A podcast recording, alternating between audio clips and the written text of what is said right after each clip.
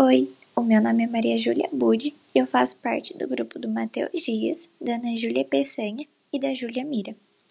Hoje eu vim falar um pouco sobre a cordialidade do povo brasileiro e como ela afeta a formação de um Estado democrático de direitos.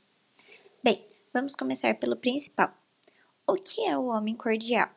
Homem cordial é o indivíduo que age mais com a emoção do que com a razão, normalmente disposto a ajudar e um exemplo disso são os brasileiros.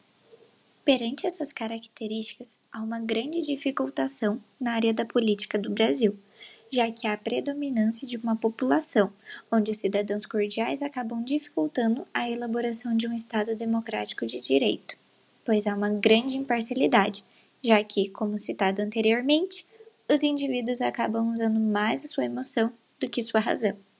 A cordialidade é um dos principais motivos pelo qual a política brasileira não despertou ainda, podemos falar, já que é feita a partir de afeto, interesse e principalmente afinidade, e não com a cabeça.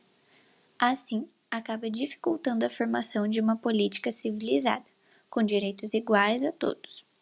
Um exemplo muito presente na política do Brasil de afinidade e interesse é a corrupção onde a cordialidade se destaca nos aspectos de desigualdade, junto assim com as ideias hierárquicas e as crenças religiosas, onde muitos religiosos baseiam seus votos em candidatos que acabam tendo os mesmos ideais que eles. Em meio a dificuldades, muitos grupos se impõem com a intenção de lutar pela igualdade de direitos, como os grupos quilombos, grupos feministas, grupos LGBTQIA, e muitos outros que sofrem com a discriminação e o preconceito.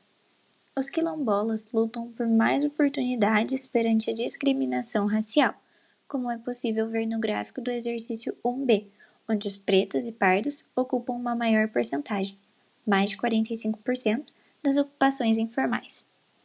As mulheres lutam por direitos iguais e contra o machismo, e os LGBTQIA, lutam por um espaço de inclusão, respeito e principalmente contra a homofobia. A solução encontrada pelo governo é a implantação de leis, como a Lei Maria da Penha, para proteger mulheres que sofrem com a agressão doméstica, leis que penalizam atos de racismo e de homofobia também. Sem dúvida, para superar esse tipo de corrupção e desigualdade, precisamos fazer com que o Estado brasileiro finalmente seja público e deixe de dar o foco aos interesses das elites econômicas, políticas e financeiras desse país, que continuam tirando os recursos públicos como se fossem privados. Mas enfim, por hoje é só. Agradeço muito pela sua atenção e espero que tenham gostado.